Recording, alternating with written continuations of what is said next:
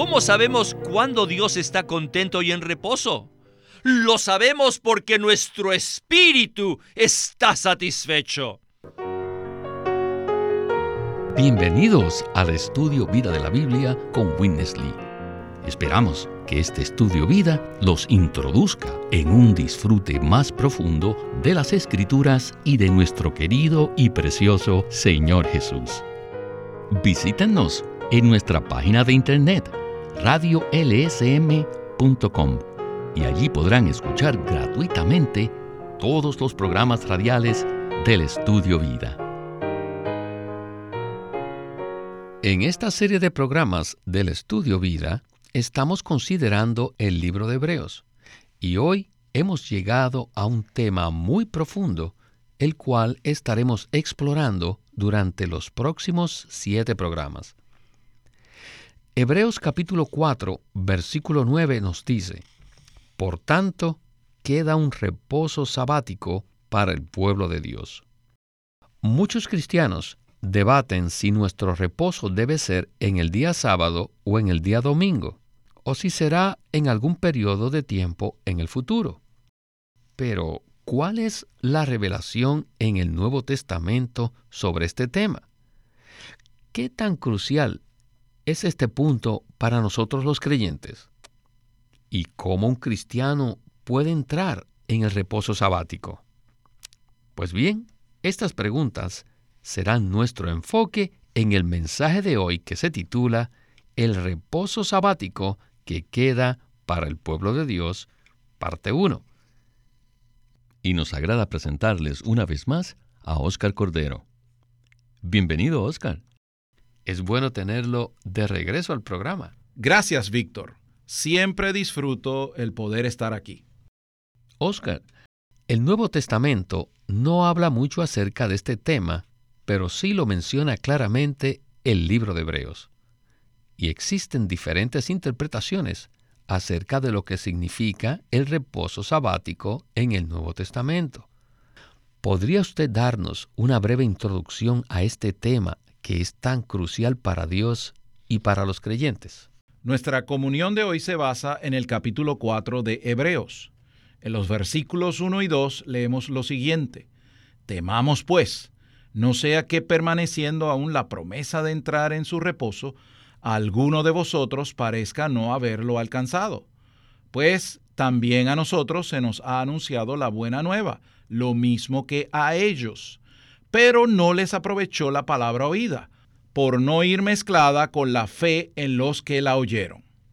Y luego prosigue a señalar en los versículos 7 al 9 que debido a que las obras de Dios continuaban y que esas obras estaban establecidas desde el principio, tenía que haber un reposo adicional.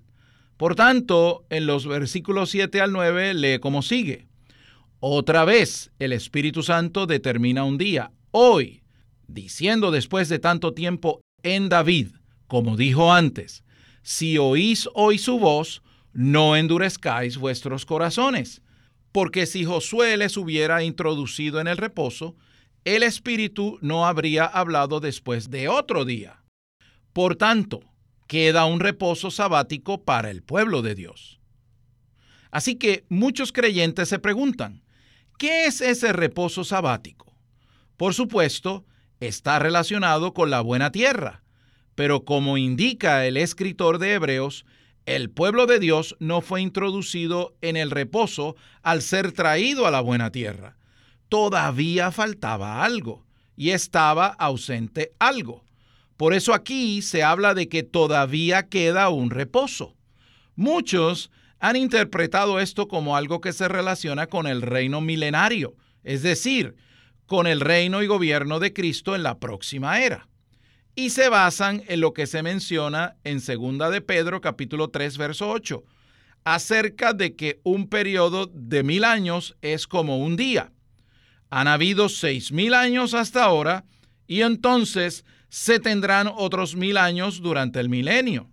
Sin embargo, esto no parece satisfacer todas las implicaciones de este asunto, de que debemos ser cuidadosos para no fracasar de entrar en este reposo. Creo que hoy veremos algo que nos ayudará mucho en este sentido. Gracias por esta introducción, Oscar. En lugar de establecer un debate teológico o cierta clase de interpretación, los próximos siete mensajes tienen como meta presentarnos una sorpresa muy agradable con respecto al reposo sabático que queda para el pueblo de Dios. Con esto, estamos listos para dar inicio al primer segmento de este mensaje. Adelante.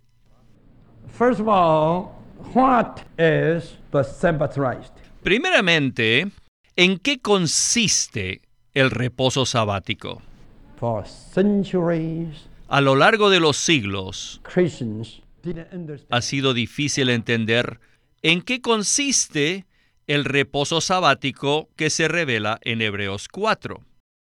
La primera vez que la Biblia menciona el reposo sabático es inmediatamente después de la creación del hombre, en Génesis 2. Y este fue el sábado. Muchos cristianos consideran este asunto de una forma muy superficial en la superficie y lo único que ven es que el sábado correspondía al séptimo día, el día en que Dios descansó, el día después que concluyó su trabajo, su labor de creación. Y sí, esto es correcto, pero debemos estudiar el contenido de este pasaje. ¿Por qué Dios no descansó en el quinto día? Tal vez ustedes digan que no descansó en el quinto día porque aún no había acabado su labor. Y esto es cierto. Pero, ¿qué le faltaba a Dios? Es muy importante que veamos esto. Conforme a la narración de Génesis 1, Dios creó todas las cosas por medio de su palabra y llamó las cosas que no son como existentes. Sin embargo, la creación del hombre no fue así. Dios formó al hombre del polvo de la tierra. Leamos de nuevo Génesis 1 y 2 y descubriremos que Dios reposó en el séptimo día, no principalmente porque hubiera concluido su labor, sino porque Él había obtenido lo que Él deseaba.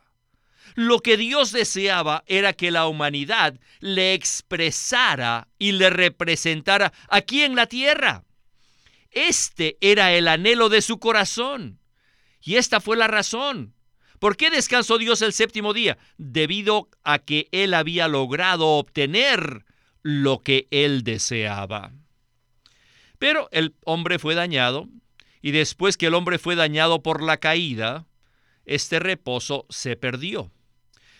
Ahora leamos lo que dice Juan 5.9, porque esto tiene mucho significado. Y dice, al instante aquel hombre fue sanado, y tomó su lecho y anduvo. Y era sábado aquel día. Al sanar a este hombre que estaba incapacitado físicamente, el Señor hizo algo que, de acuerdo con los principios judíos, no era permitido hacer el sábado. Y por esto los judíos perseguían al Señor Jesús. En el versículo 16 dice, y por esta causa los judíos perseguían a Jesús y procuraban matarle, porque hacía estas cosas en el día de sábado. En el día del reposo sabático, ellos buscaron matar a Jesús. Y luego continúa en el versículo 17, y Jesús le respondió, mi padre hasta ahora trabaja y yo también trabajo.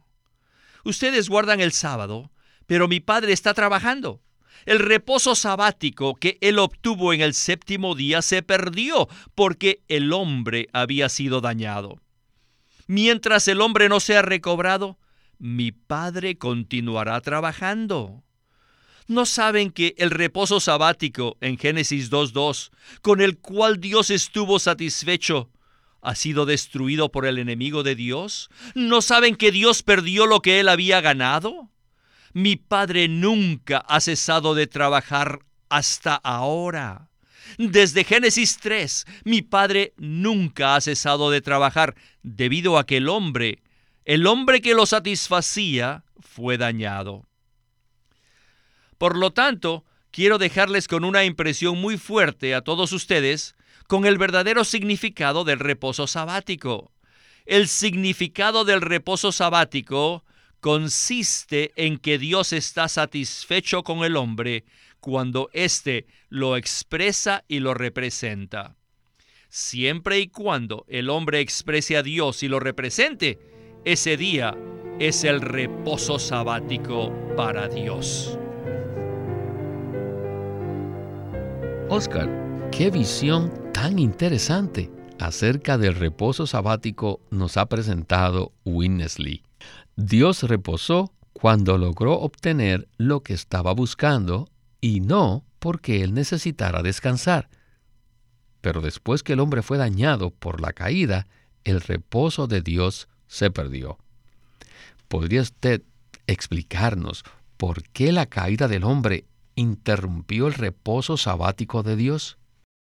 Bueno, Dios reposó porque consiguió lo que buscaba. Él buscaba un hombre que lo expresara y lo representara. Pero el hombre caído fue usurpado por el rebelde Satanás y se convirtió en un rebelde en contra de Dios. El hombre caído no tiene reposo y Dios tampoco tiene reposo. Por eso el Señor Jesús habla en Juan 5 acerca de que su Padre trabaja hasta ahora y de que Él también trabaja hasta ahora. Esa es una porción significativa que señala que en el día del sábado el Señor Jesús sanó a un hombre impotente y que ese hombre se pudo levantar, tomar su lecho y andar. Y los judíos estaban molestos hasta el extremo con Jesús, porque él había violado el concepto de ellos acerca del reposo en el día del sábado.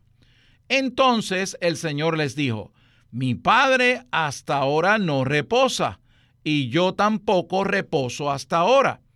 Así que todavía falta un reposo adicional.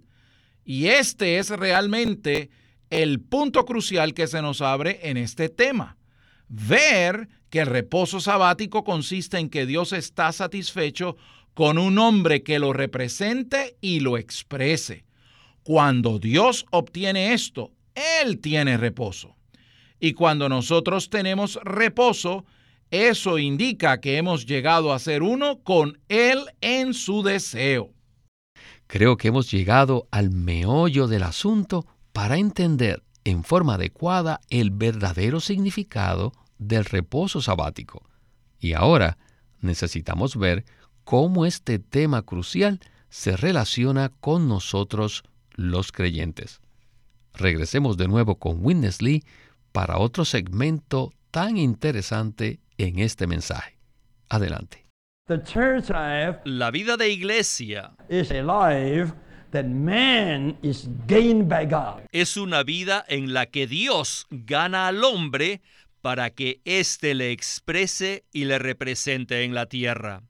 Cuando esto sucede, todos tendremos reposo debido a que Dios estará satisfecho, Él estará contento, Dios estará satisfecho al ver que Él es expresado por los seres humanos y es representado por un grupo de seres humanos.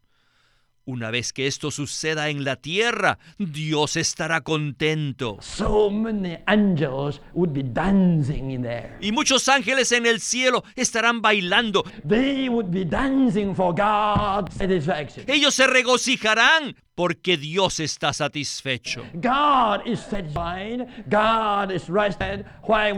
¿Cómo sabemos cuándo Dios está contento y en reposo? Lo sabemos porque nuestro espíritu está satisfecho. Ahora, ya sabemos en qué consiste realmente el reposo sabático.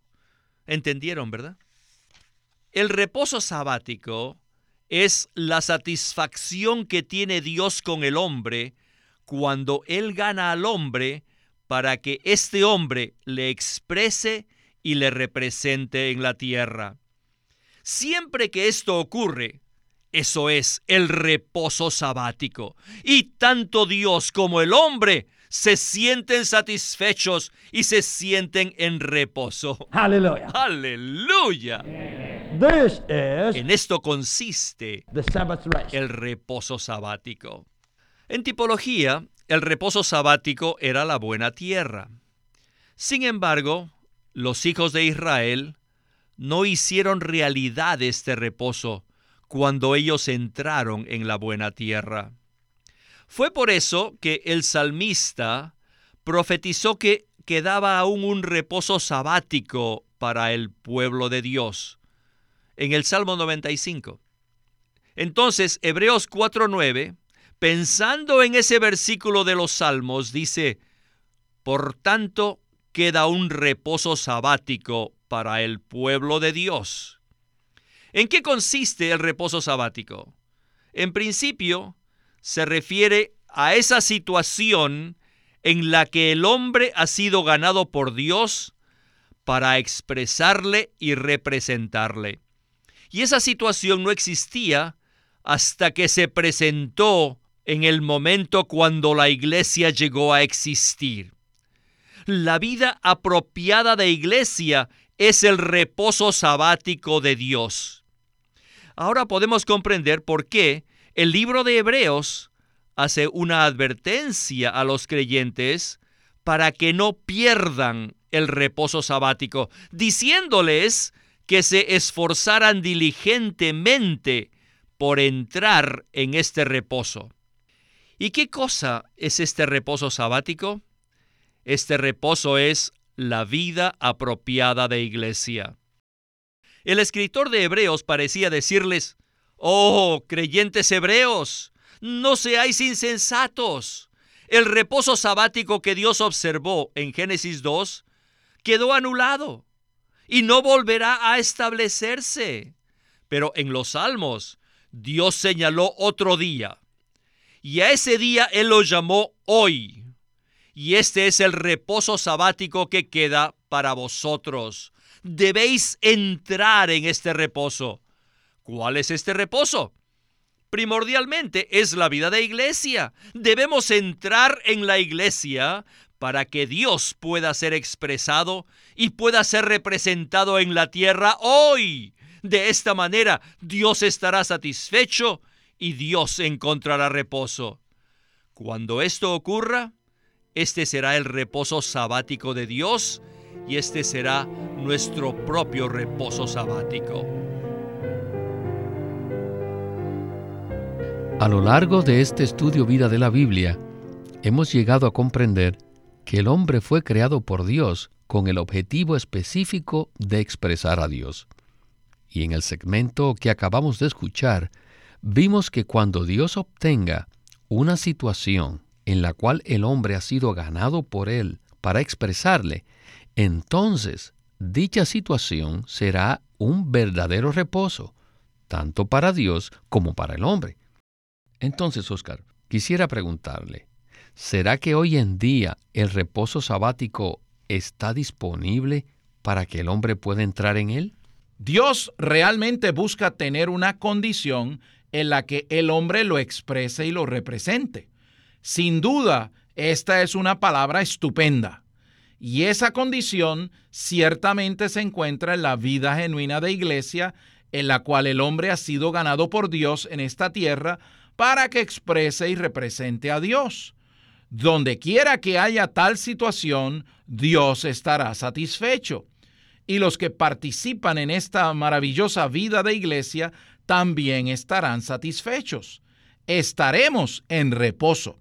De hecho, cuando nosotros estamos satisfechos en nuestro espíritu, sabemos que Dios también está satisfecho. De hecho, esto me recuerda el capítulo 2 de Filipenses.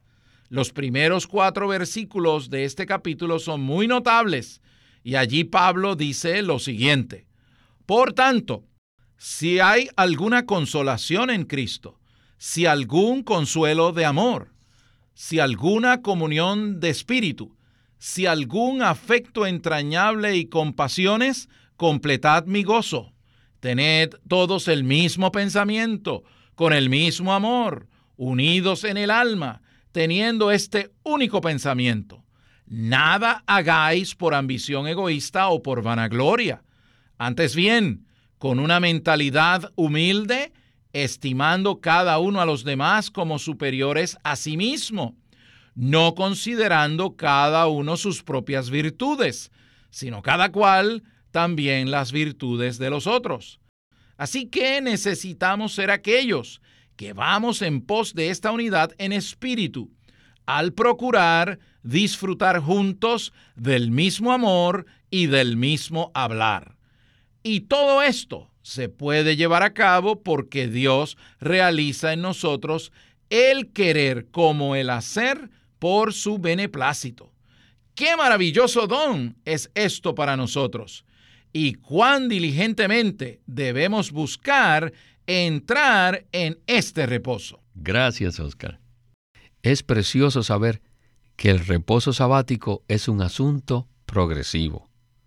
Regresemos por última vez con Witness Lee para escuchar la conclusión de este mensaje tan revelador. Adelante. Yo sinceramente creo, incluyéndome a mí, que el Señor ha abierto nuestros ojos para que veamos cuál es el verdadero significado del reposo sabático de Dios.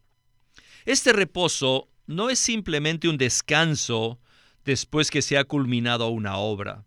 Es mucho más que eso. El verdadero reposo significa satisfacción. Si nuestros deseos no han sido satisfechos, no podremos ni trabajar ni tampoco tendremos reposo. El único reposo, el verdadero reposo, es cuando el deseo de nuestro corazón es satisfecho. Al hablar acerca del reposo sabático, necesitamos conocer ¿Cuál es el deseo del corazón de Dios? Bueno, desde la primera página hasta la última página de la Biblia, podemos ver que el deseo del corazón de Dios, el deseo que tenía Dios según su plan eterno, consiste en ser completamente expresado. Por esta razón, Dios creó al hombre y lo hizo a su propia imagen y le dio señorío sobre todas las cosas. Esto significa que Dios desea que el hombre sea su expresión. Cuando el hombre puede expresar y representar a Dios, el deseo del corazón de Dios será satisfecho. Cuando logremos satisfacer el deseo del corazón de Dios, nosotros estaremos en reposo, aún cuando estemos trabajando o laborando. La primera vez que la Biblia menciona al hombre, habla de la imagen y habla del señorío de Dios, lo que indica que el hombre fue destinado para expresar a Dios. Esto es, tener su imagen y representarlo con su señorío. En otras palabras, el hombre ha sido destinado por Dios para expresarlo con su imagen y ha sido destinado para representarlo con su autoridad. Y él hace esto a fin de establecer un reino, un ámbito divino para el gobierno de Dios en la tierra. Bueno, esto está claramente descrito, aún en Génesis capítulo 1.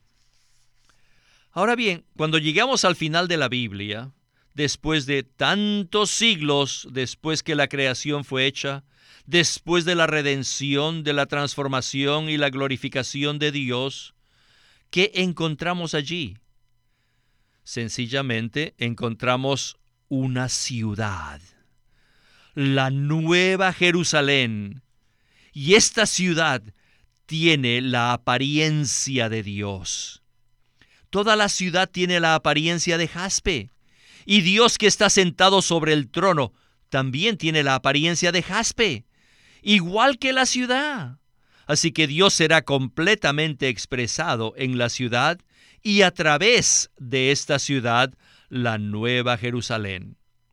Cuando miren ustedes a esta ciudad, verán a Dios, que es plenamente expresado en la ciudad.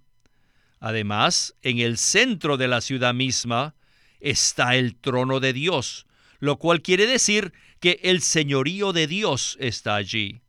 Dicha ciudad no solo expresa la imagen de Dios, sino también representa su autoridad. Así que en la eternidad futura, en los cielos nuevos y la tierra nueva, la nueva Jerusalén será la expresión y la representación completa de Dios.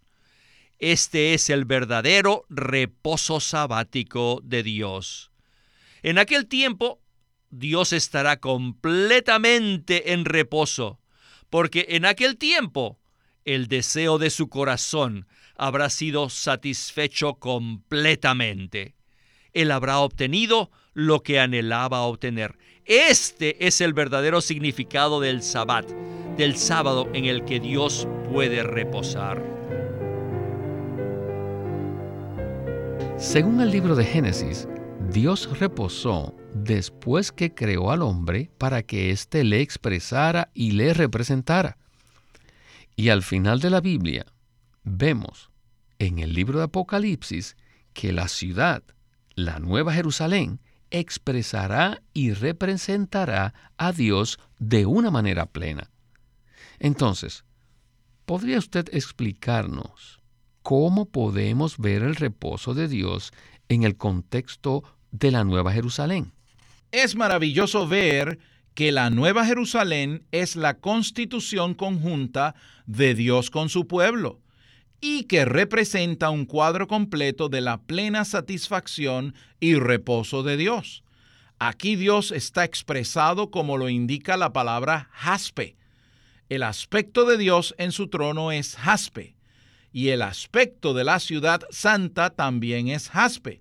Y en el centro de la ciudad está el trono de Dios con su autoridad, llevando a cabo su propósito. Alabado sea el Señor por este reposo sabático. Gloria al Señor por el reposo que hoy podemos disfrutar en la vida de la iglesia apropiada. Y a usted, Oscar, muchas gracias por su ayuda y su compañía en este programa. Y esperamos que pueda regresar muy pronto. Ha sido un reposo para mí participar en este programa. queremos animarlos a que visiten nuestra página de internet libroslsm.com.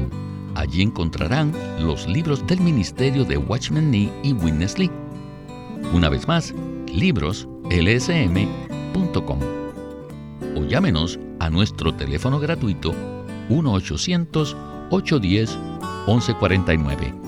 1-800-810-1149